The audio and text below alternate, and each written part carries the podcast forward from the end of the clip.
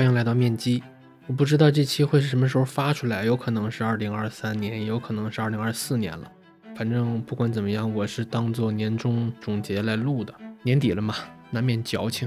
这期主要是想分享一下我出来当个体户的种种感受、感慨。它和赚钱没有半毛钱关系，都是我自己的一些内心戏、拧巴、成就感、懊悔这些。但是我觉得这是主流的个体户叙事的 B 面，就好像大家都在告诉你应该怎么做、怎么搞钱。我觉得其实路子大同小异了，要么卖自己的或者别人的产品和服务，要么就卖广告位。这些呢，我觉得我没资格说，那我就来说说这一路走来的个人想法、纠结，还有这一路的代价。那更重要的是，这期也当是自我介绍了。面基做了一年了，其实都还没有和大家好好认识一下。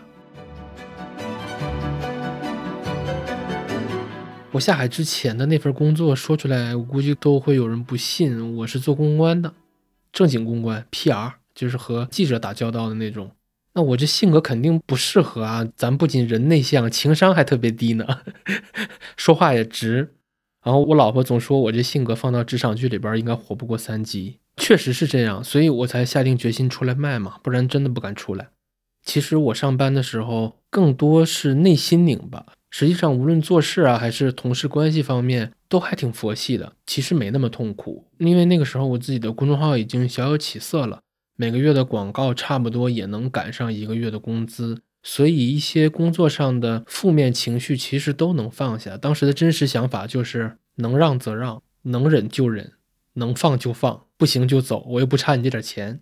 决定离职的最主要的原因是因为当时想做一个服务号，一方面涉及到一些开发的工作，然后对更新量也有了更高的要求，所以索性就辞职了。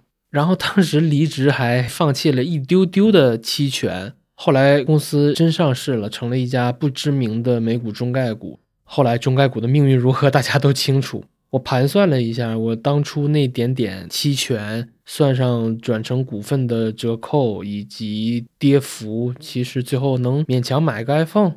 然后很讽刺的是，当初促使我离职的那个理由，也就是那个服务号。大概尝试了半年以后就放弃了，没做起来。哎，其实类似的失败或者说负反馈，在以后都是家常便饭了。尽管我现在去面对负反馈依然很难受，但确实比以前要脱敏了。我确实会打心底安慰自己说，这些都是反馈而已，不用太上心。那么辞职下海以后的另一个问题就是，成为自由职业者或者说个体户都一个意思了，是一种什么样的体验？答案就是这个自由我把握不住，至少在那个时候的我看来，上班是主流路径。那脱离了上班的主流路径，我那个时候心里边没有喜悦，更多是恐慌，就是走进旷野，什么狼都有，自己对自己负责，真的很害怕。那时候我还在家里边办公，所以每天要消耗巨大的心力去维持所谓的自律。在家闷一天也没有人说话，导致呢，我老婆一下班，终于见到个活人了，我就特别想说话，但是又攒了一天的负能量，就很难不倒给她，很容易就吵架。所以大概有那么几个月，白天我就闷在家里边写推送，然后跟个怨妇小媳妇儿一样给我老婆发微信，她上班忙也不怎么搭理我，晚上回来就开始吵架。我之前还在知识星球里边写了一个关于这个事的帖子。当时很多身边的朋友看完觉得特别搞笑，但其实当时我特别痛苦。然后这个帖子我给大家放到 show notes 里边，有点嘚儿。所以那时候我对自己特别不满意，又恰逢二零一八年的冬天，就那时候我刚出来不久嘛，每天都丧丧的。然后我说我去逛会儿公园吧，结果四点多天就暗下来了，心情也比较压抑。最后怎么解决的呢？是找了一个好大哥借了个工位，就又回去上班了。结果。这种上逼班的氛围感一回来，一切问题都没了，特别好。然后我就明白了，就咱这种普通人，确实需要靠一种巨大的惯性把自己拎起来，纯靠自己的意志力确实比较费劲，因为人的意志力是有限的，而且额度会降低。就是你身体难受一点，年龄大一点，其实你的意志力的额度也会降低一点。所以打那之后，直到现在，我都一直保持着上班的状态。甚至很多时候，为了赶更新，我周末还加班。过去这几年，唯二两次阶段性的打破这种状态，分别是在二零二零年和二零二二年。那不出意料的，居家期间我又把自己带废了。所以我现在对这种所谓的时间自由再也不抱有任何幻想了。就你给我自由，我都不要。班是不可能不上的。当然，个人情况也仅供参考哈。我现在多少也有点变态，就是前段时间忙了好一阵子，我说给自己放几天假就回老家了。结果好家伙，这一休假还休出负罪感来了。最后我在沈阳就待了三天，一点也不开心，也不 chill，灰溜溜的就跑回北京了。然后往工位上那么一坐，瞬间就好了。确实贱，没办法，但是我也确实把它视为走上自由职业这条道路所要付出的代价。所以这期如果有什么我真的敢拍着胸脯给大家的建议的话，就是找个环境好点的共享办公或者工位，最好有河、有湖、有树，别离家太远，不要通勤的时间太长。当然，我也确实让自己实现了一些时间上的自由，比如坚决睡到自然醒，绝对不定闹钟，几点醒几点算。比如随时停下来下楼溜达一圈，甚至找个周四周五的下午出去喝年酒，把自己喝迷瞪的，然后逛公园醒酒。我真的有把这些仅存的时间自由视为个体户的红利啊！对我是个酒蒙子，酒量很差，但爱喝，精酿差不多一杯到位，就多少有点符合东北人的刻板印象了。唯二阻碍我喝酒的一个是体重，一个是脂肪肝。那当个体户的另一种自由叫选择自由，这个确实也存在。我一直认为下海就是出来卖，那出来卖咱就只当别利，合法合规就行。至于接什么客，咱有选择权。有些钱那个代价付不起，赚了不舒服，那咱就不赚了。确实可以任性，任性当然也有代价。第一个代价就是你的成本必须得足够低。其实这也是个体户为数不多的天然优势，就是你有可能是饿死的，但不太可能赔死。我任性的底气不是我赚的多，而是我花的少。某种程度而言，财务自由的奥义也是一样的，对吧？也就是说，我的成本结构不会倒逼我去做。不想干的事儿，我不会为了营收去委屈我自己。第二个代价也是一种很常见的心魔，就是我明年要比今年赚的更多。我是一个理财爱好者，对于我自己买的股票，如果我发现它的营收或者是净利润的同比增速转负了，一定会心里咯噔一下，这是巨大的利空。那如果是成长股，你别说同比增速转负了，哪怕是二阶倒的环比增速下滑了，都要非常的警惕。但是这些要求是对上市公司而言的，如果把它们迁移到我对自己的要求，说实话，多少有点太把自己当盘菜了。但是很不幸，我以前就是这么要求我自己的。我明年应该比今年过得更好，赚得更多，所以我得做更多事儿。那事情多了，我就得招人，人多了又多出来了管理成本。我又在写内容之外多出很多自己并不喜欢的工作内容。就是为了那个看起来符合传统意义上的增长，因为它我莫名其妙的让自己更累了，把成本拉高了。但是我的营收和净利润能否更多，其实并不确定，因为个体户的收入结构其实与成本和效率的相关性并不太高。这可能出乎很多人的意料，但至少在我看来，这是一个事实，就是你的收入其实和你的成本、和你自己的效率、和你卷不卷。它的相关性并没有那么大，但是如果我招人做团队，我的劳累和成本是一定会增长的。刚才那个是相关性，这个是有因果性的。又因为我的成本高了，那为了覆盖它，很多我不想赚的钱，我不想打交道的人，我都要捏着鼻子去干。那这一切的源头是什么呢？就是那个 more，就是要更多。问题是我并不是真的想要更多呀，我光管司令，我为自己负责就好了。我凭什么要去接受那个看起来天经地义的增长原则呢？就它再正确，我不喜欢啊，就有点搞笑。放到个体层面，你问我钱多点不好吗？我一定会同意的。那谁会嫌钱多呢？但是放到公司层面再看这个问题，现在我会非常坚定的否定它，因为我清楚的知道了为此要付出的代价。是的，这又是一个金钱层面的普遍问题。我理财也有些年头了，以前我并不理解，但是通过当个体户，我深刻理解了，确实 enough 要比 more 要好，足够了要比更多要好。其实道理大家都懂，就看你有没有打心底去接受。那我也是去年才开始真正接受的，所以必须得说，二零二二年对我的影响和改变真的挺大的。当然，今年可能很多人认为我们还没有走出二零二二。我现在特别喜欢的一个叙事叫 “Bad Times, Good People”，就是年景是坏的年景，但是会有一些人他的状态是好的。就是坏年景你只能被迫接受，但是人的状态确实可以自己掌控。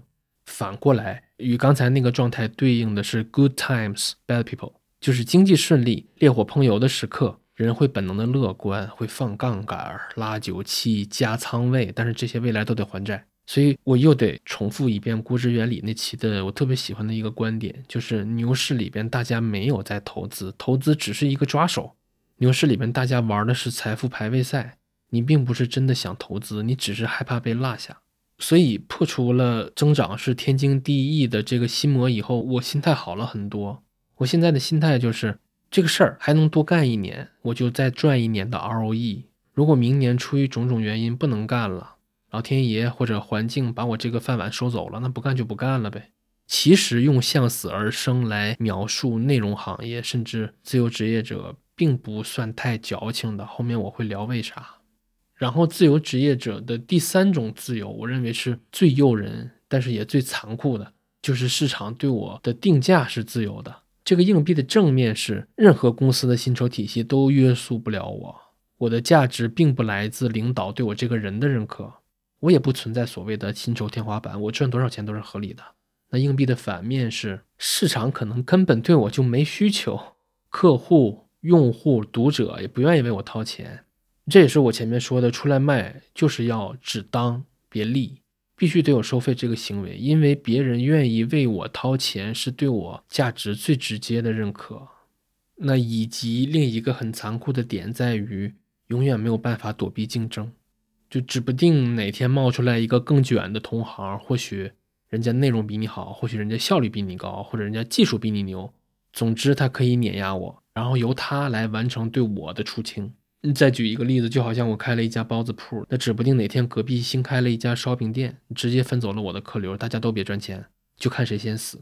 那就算我能熬死这家烧饼店，我也无法保证还会有新的对手进来。那再以及，也许我干的也还不错，我也没死掉，但是市场口味变了，平台的算法改了，是环境对我腻歪了，这也很常见，对吧？以上就是一个自由职业者所要面对的三种自由。时间上的自由、选择上的自由，还有市场定价的自由。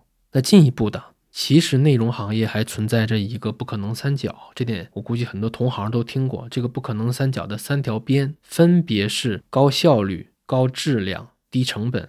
那用大白话再重复一遍，就是能做到日更或者周更，内容牛逼，然后花钱少。那说实话，这三条边你只能选两条。那说实话，怎么选都行，真的不分高下优劣。每个人、每个团队的禀赋也不一样。我自己对这点想的也很明白，我坚决的选择了高效率和低成本这两条边。原因很简单，首先我假设我能接到一些广告，但是广告频率高了谁也受不了，所以我必须把更新频率提起来，然后把广告的含量冲淡。当然后来我也没想到，其实 也接不到太多广告。嗯，然后另一条边是低成本。就是坚决降低硬的支出，最好就我一个人。那忙不过来了，我可以找信得过的活好的朋友帮忙，大家按照项目制结算。然后我坚决选低成本这条边，也是觉得它仅仅是适合我。我说下理由啊，这个事儿其实我也想过，纠结过很久。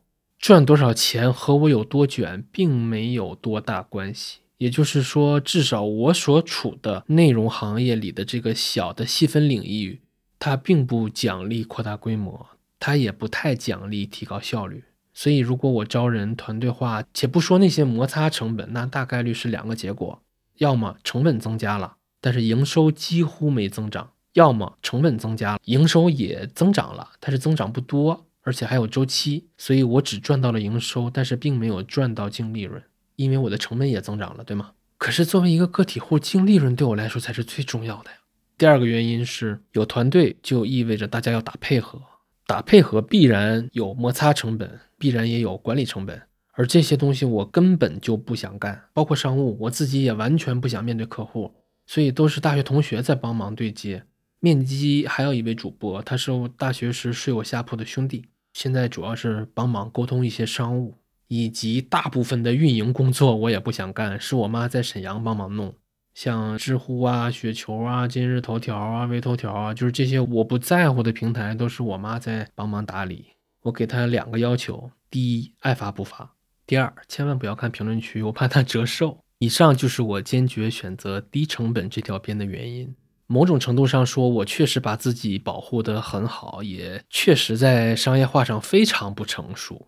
但是没关系，我是个体户，我只需要为我自己负责，所以我舒服比什么都重要。以及咱成本低，就是有韧性的资本，这钱不赚就不赚了。那么三条边，我唯一放弃的就是高质量，这点我也一点不讳言跟大家说。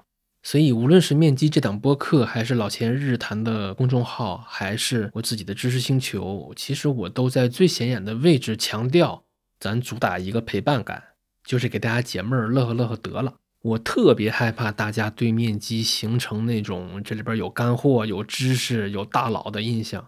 我说一下为什么，最主要的原因是我背不起这种因果，我也不想背，因为我不是公募，我赚不着你的管理费，我也没有管理任何基金组合。我也不是私募，我也没办法从你的盈利里边分走 carry，对吗？所以我真的没有义务给大家提供干货、知识、洞见，这样搞得大家都很累。我也不好为人师，当然我也没能力为人师。而且干货真的有用吗？我深表怀疑。前面也说了，道理其实大家都懂，关键是能不能真的全身心的去接受。那这点后面具体也会说。反正干货这东西吧，就是复制容易，关键这玩意儿不好粘贴啊。凌鹏老师那期也说了。投资的主要任务是控制好情绪，投研和认知只是前提条件。所以有时候在评论区，我看到那些，比如说啊，这期节目有干货啊，我真的就这种夸奖，我其实一点都不开心。其次呢，我自己啥水平，我心里清楚，不能说半斤八两吧，反正多少是个半吊子。也许有几个标签话题，我可能积累的多一些，但大部分话题我都是小白。其实真正厉害的是那些亲身经历、亲自干过的人。稻盛和夫说：“现场有神明，所以面基的介绍里边才说希望请一线经验者来聊具体的话题。”另外一句很不中听的话是：“我甚至不想和听友们成为朋友。”这是真心话，因为我是从公众号时代一路走过来的，我知道大家最后一定会分开的。有人是因为看腻了，有人是觉得我水平不行，之前说的很多话都是错的，有人是发现了更好的博主，有人是发现了更喜欢的播客。或者也许就是我被封掉了，嗯，面基有很多熟悉的 ID，他们只要看到我更新就会来留言，我真的很感激。然后直到今天录制时，我微信里边还有二十二个收听满一百小时的听友。那这些人，如果未来有一天我发现这些熟悉的 ID 都不再出现了，你说我会是什么感受？其实必然最难受的就是我，因为我才是对这些账号投入了最多感情、最多时间的人，不是大家。所以真的是情深不寿，我这么干也是在努力降低预期。所以我经常跟自己嘀咕，我说咱自我定位就是出来卖的，只当不利。那出来卖的怎么可能对那啥有感情，对吧？感情的苦咱不吃，我只对我的内容负责，内容就是我的服务，内容是我用来争取和大家对话的机会。所以我也不会想那么多未来，咱们 happy 就完了。当然，以上其实都是我的内心戏，不说出来也没有人知道。真的是预期管理吧，我不太会面对各种负反馈。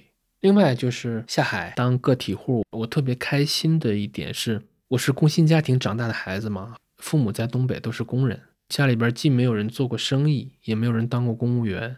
那偏偏呢，这两条路其实还都挺依赖家学的。那有家学，孩子耳濡目染，很可能就会四两拨千斤。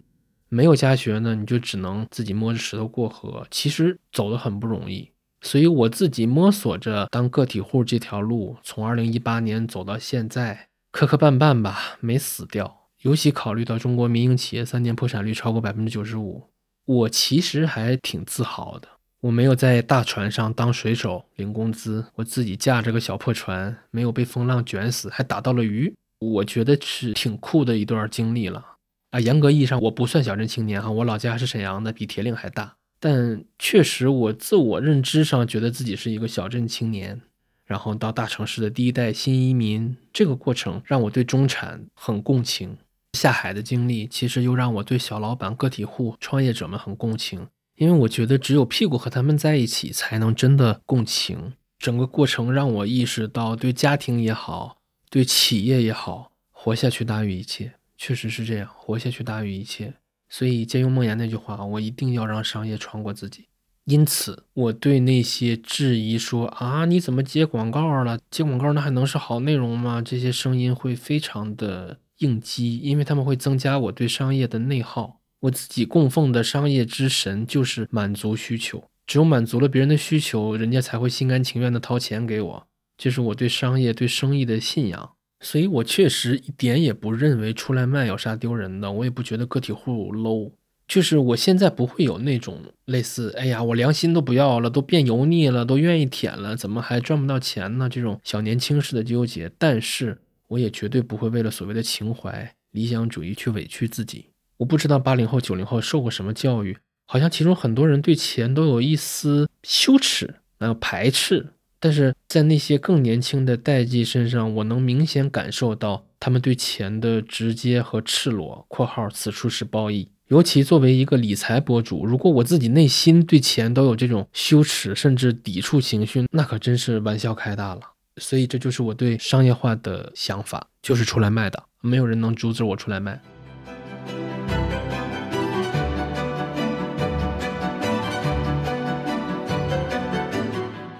然后我能安心做个体户，还有几个很重要的原因。一是我小时候就看过很多个体户，那是东北大下岗的时代，在东北那个环境下，当个体户可不是什么体面的事儿。但是在那个怎么说世风日下、贝塔向下的时代里面，身段灵活一些，确实拯救了很多家庭，这是我亲眼所见的。而那时候的所谓的身段灵活，其实都很狼狈，但是老天爷不在乎你是怎么想的，只奖励你做没做对，对吧？如果大家想了解当年东北的那批个体户，我推荐一本书叫《五爱街往事》，作者用东北话说应该叫“三胖子”。我还在努力争取，看能不能约到作者来面基录一期。这些我都看在眼里，我真不觉得有啥丢人的。每个人都会用自己的姿势和时代相遇，我当然可以用创业者、自由职业者自居啊！不，我不，我就是个体户，就是草根号主。小镇青年、大城市第一代移民，这些是我自己的身份认同，可以说某种程度上是父辈们给了我勇气。第二个安全感来自我老婆，她是大厂搬砖的，其实九七能有多长也说不准。嗯，我特别喜欢这种夫妻在不同行业的组合，因为大家的周期是不同频的。你可以理解为两个相关性为负的资产组合，可能我会提供一些弹性，但是他是偏债的。其实我这个性格也没啥骨性了，说实话，因为之前尼克说我特别像一只偏债混合基金，很多机会或者风险干脆是不碰的。我觉得这个比喻很到位。然后我老婆是财务独立的，所以我不用养家，甚至还房贷都是她来管，她几乎帮我把所有的家庭财务责任都卸掉了。这样的话，我心态确实好很多。反正这个事只要不赔钱，下线也就那样。第三个安全感是在北京上车了。虽然二零一八年买完，至今也涨得不多。其实之前涨得还行啊，但是现在北京这楼市行情，嘿嘿，你们也知道。但是我真的一点也不后悔，确实房子给了我们巨大的安全感和归属感，又因为位置还不错。其实我出来下海以后，除了冬天，基本上都是步行通勤的，然后可以随时去二环里闲逛，这些都让人非常舒服。然后关于房子，我最开心的一个细节是。每次过完年，从老家回到北京，出了火车站，打车回家的路上，就那一小段路，我是心情最糟糕的，真的跟吃了屎一样，特别难受，特别没有归属感。但是有了自己的房子以后，那回家的路上想到的是回自己家，这种感觉就消失了。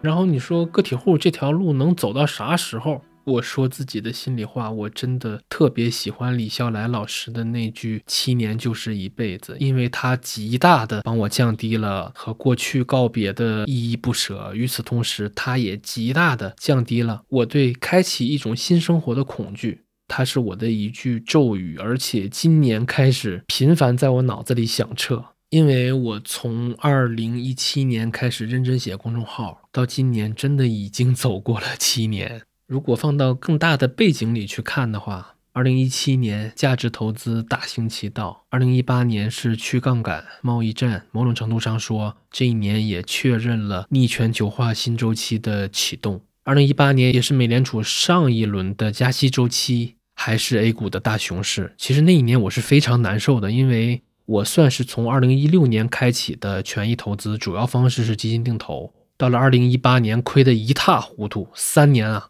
输了时间又输了钱。但是反过来看，那一年我也拨动了很多命运的齿轮。首先，我没怎么买股票，我买的都是基金。其次，那时候也没啥钱，尤其又在北京上车了，其实大部分是躲掉的。所以只看绝对值的话，回头看那个时候的难受真的有点多余。其次呢，那时候我真的亏上头了，新能源基金巨亏，然后我在这上面开启了最狠的自动定投，还有蓝蓝的医药基金，还有招商中证白酒。事后看当然很爽了，但在当时其实除了知道处于熊市，然后估值非常便宜，绝对不能卖之外，谈不上什么理智，就是在赌气加仓，也不知道这些未来会涨得有多好。然后二零一九年是微反弹，二零二零年口罩以及大牛市，二零二一年事后看，无论是楼市还是股票和基金，未来几年的高光时刻都定格在了这一年。二零二二年痛苦迷茫，家里出事儿。美联储最狠的加息周期、大熊市、行业出清，以及二零二三年充满了预期差。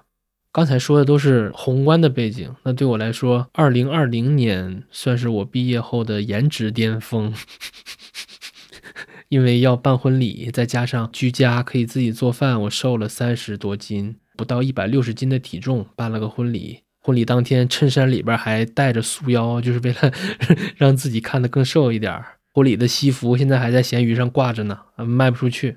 说实话，这场婚礼是那三年我唯一印象深刻、回想起来会笑的事儿，就真的是高光时刻。二零一七到二零二三年，我自己亲身体会了理财公众号自带的行情周期属性，也亲身体会了公众号从上坡路到下坡路的全过程。这期间，从二零二零年到二零二二年，我都是错过的心态，因为我明确知道自己没有能力去碰短视频。说回公众号，其实所有的方法论的总结对我来说都是狗屁。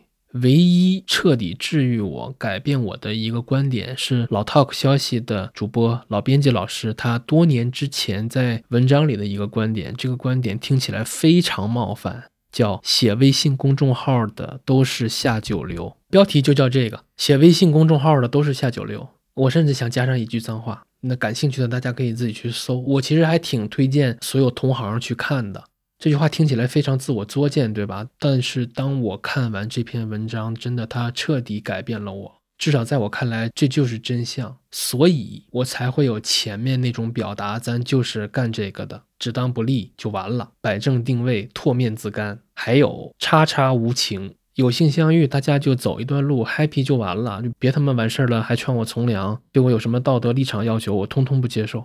我真的这么想的，我也不想多解释。反正我觉得咋说呢？没干过这行的确实不太能理解，干过这行的也不用多说。所以你们知道我为什么那么喜欢“七年就是一辈子”这句话了吧？就是如果有一天这碗饭不能吃了，那就不吃呗，无所谓。刚才那些想法是我脑子里边的一个小人在说的话，我觉得他非常愤怒，很玩世不恭，也很混不吝。但是我脑子里边还有一个小人儿。那这个小人儿深知自己是一个小镇青年，只不过有幸抓住过产业红利而已，所以对手里的这些资源，他会像救命稻草一样死死的抓住。所以你说公众号不会做了吗？别逗了，不可能！只要老天爷不收碗，我就跪着吃，谁也赶不走。我不知道有多少听友知道水木社区，这是一个从 BBS 时代走到现在的小众论坛，还愿意玩这个老古董的人，普遍是七零后、八零后。然后它的地域属性比较强，北京用户居多，里面有一些板块，比如房产啊、家庭、亲子、汽车、理财、职场。我这么说吧，我在水木社区看到了中国中产最真实的样子。二零一八年十一月二十二号，我开通了知识星球，取名“人生要选对”。那星球的几大输出母题几乎全部照抄水木社区。所以，如果能一直做下去的话，其实我的终极目标就是活成水木社区一小群多年还在的老人儿，出于某种惯性或者是习惯，还愿意没事来逛逛、扯扯淡。那水木社区现在什么状态呢？前阵子我认识了一个水木职场板块的版主，这也是一个很 古早的名字。然后我问他，我说水木赚钱吗？他说不赚钱。前阵子被罚了五十万，还是一帮老用户捐款凑钱把这个钱交上的。我说不赚钱，那你当这个版主有收入吗？他说没有，就为爱发电。我问他，我说你干啥的？他说他在券商，是三中一华里边的某一家当程序员。我说啊，那确实不差钱。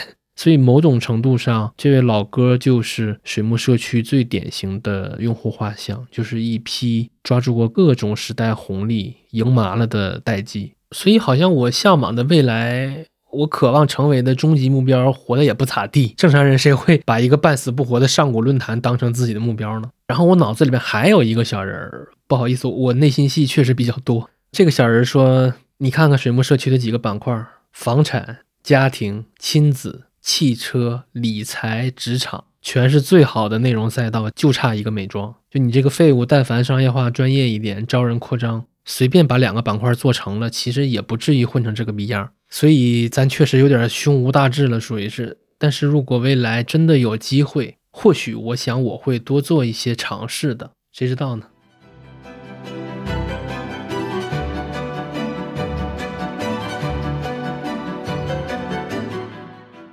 然后我们说说播客吧，你们也能感觉出来，其实我今年做的挺来劲的。是这样，我入行的第一份实习是在一本刚创刊不久的财经杂志里边。那时候我大二，见贤思齐，我肯定想看看当时最牛的人是谁。那当时杂志社甚至整个行业最牛的人是谁呢？写封面特稿的。这份在杂志社的实习很快就让我幻灭了，因为我意识到我肯定当不了最好的作者。这太考验天赋，也太苦太累了。为了一期封面要下那么多功夫，无论天赋还是努力，我都没办法做到这个水平。以及似乎，就算我能写出封面，底薪加上稿费，好像也没有赚很多钱呀。在北京也活不了多好啊。而且我看那帮编辑记者，确实也没赚多少钱，但是怎么一个个活的都那么 fancy 啊？我就合计，这还能存下钱吗？对当时那么一个穷小子来说，这一切都不是我想要的。那后来我写了理财公众号，那又一次的，咱也意淫一下，能不能成为聪明的投资者？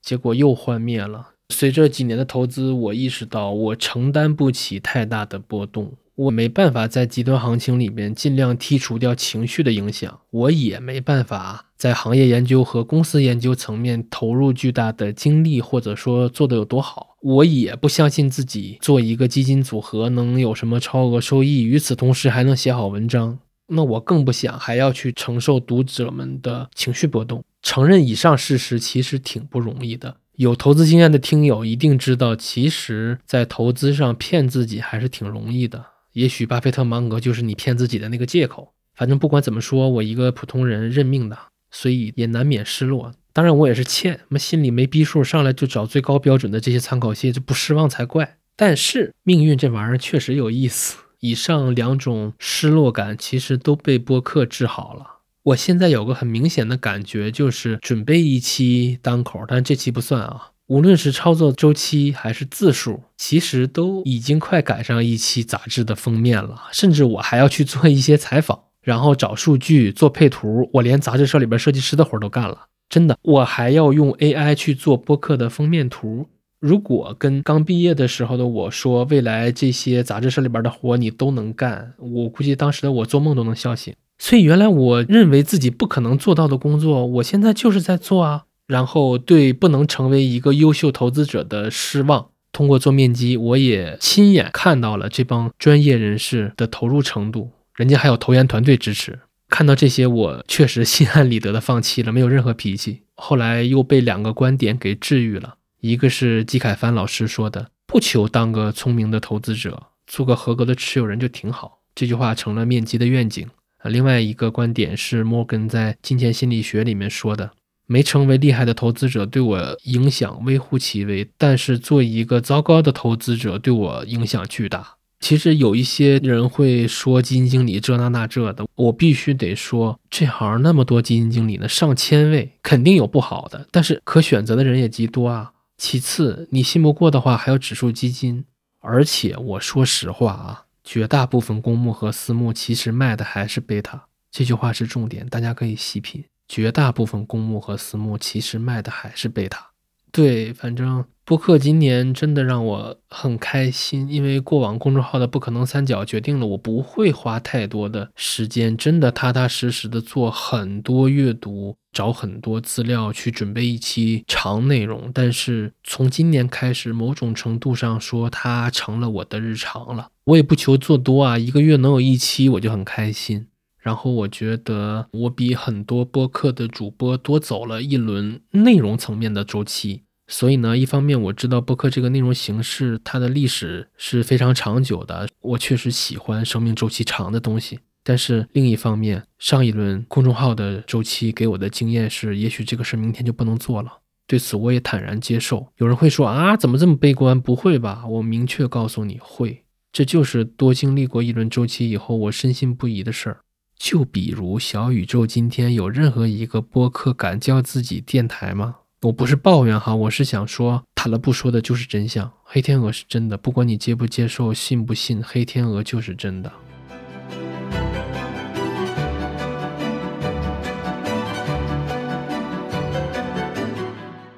我为啥总说面基是情感播客？其实这也是做播客给我带来的一个启发，就是我意识到，其实信息本身是有能量的。我们得到信息需要消耗能量，然后把信息输入到脑子里也需要消耗能量。比如在 Flowmo 上把自己的话记一遍，然后还要回顾好几次，这还没完，输入到脑子里了，我也不一定会信。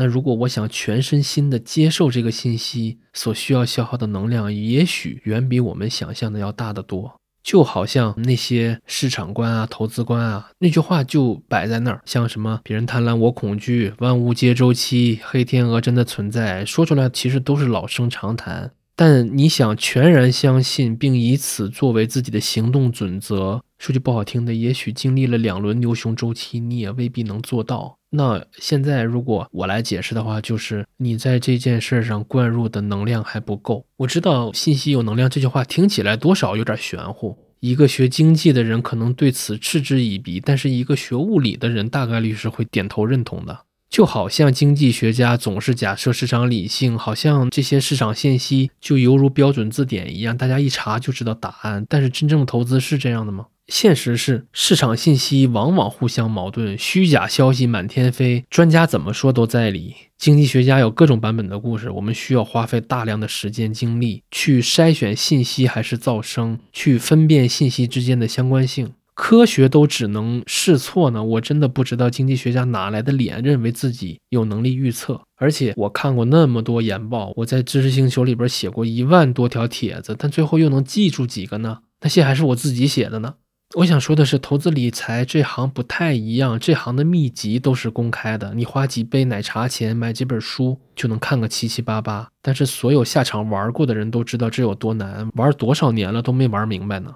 所以大家真的别认为面基是了解投资、学习投资理财知识的地方，我真心说这话。金钱心理学应该是今年对我影响最大的一本书，因为里面很多话我真的照做了。比如不承担无谓的额外的风险，比如保持低负债，我就真的下决心又去做了提前还贷。摩根这个男人真的几句话就让我为他花了上百万。但你说这本书真的有什么干货或者知识吗？没有啊，其实大部分都是鸡汤，无非是我和里面的一些鸡汤呼应上了。而微小的小宇宙在和我呼应，你感受到一种呼应了吗？好像也呼应上了。哎，好像这台才是你那车车架的哎。哎，不搞笑了。我想说的是什么呢？就是如果大家对某个观点有了共鸣，也许它就能快速的推进你接受这个信息要消耗的那个能量的进度条。所以面基会坚持走情感路线，淡化什么干货啊、方法论啊、投资体系啊这些。之前还有一些声音抱怨说播客的信息能量低。我还想反驳几句，可是后来想想，人家说的确实也是事实。一期节目一两个小时，最后你就记住那么几句话，很可能还是鸡汤。其实你随便买几本书，可能都比节目说的好来的更有效率。但是播客应该会比你看书来的更有力量一些。以及我也特别建议大家收听播客时去干一些更有意义的事儿，比如在健身房撸铁，比如在家里边洗大澡，比如逛逛公园、骑骑车。在家里面大扫除，把衣柜整体做一遍收纳。真的，如果节目对了，你做这些事可以很轻松的就进入心流的状态。对大脑来说，你往颅内灌入了一些信息能量；那对身体来说，你规整了自己的生活，还锤炼了肉体。我觉得这是一套组合拳。这就是这档播客我想和大家说的。OK，差不多了。其实说的都是很个人的事儿和感受，我也不太喜欢自我暴露。反正希望这些能给那些主动或者被迫成为自由职业者个体户的听友们提供一点预期和勇气吧。大船将倾之时，如果你自己有一艘小船，哪怕只是一件救生衣，也会多少有一些底气的。海上风浪确实大，也危险，但是也很刺激，而且风浪真的会锻炼人。本来还想做个今年的总结的，毕竟年底了，但是其实也没啥可总结的。今年很好，今年可能是我过去几年里边状态最好、开心天数占比最多的一年。虽然一切都没啥变化，但是颅内自洽了。最后再谢谢几个人吧，谢谢小宇宙，今年可能有一半的快乐都是你给的。谢谢有台知行小酒馆的主播小杨，还有雨白带我上了这条船。谢谢剪辑师傅硕野，虽然你他妈欠我两万五千块钱不还。但是你还是通过帮我剪播客把债还清了，谢谢东哥，你选的音乐矫情又好听，还老给我加彩蛋。我们三个大老爷们把这档播客做的这么矫情，也是挺屌的。那就这样，给大家拜个早年，祝大家二零二四年幸福顺利发财。感谢大家的收听，我们下期再见。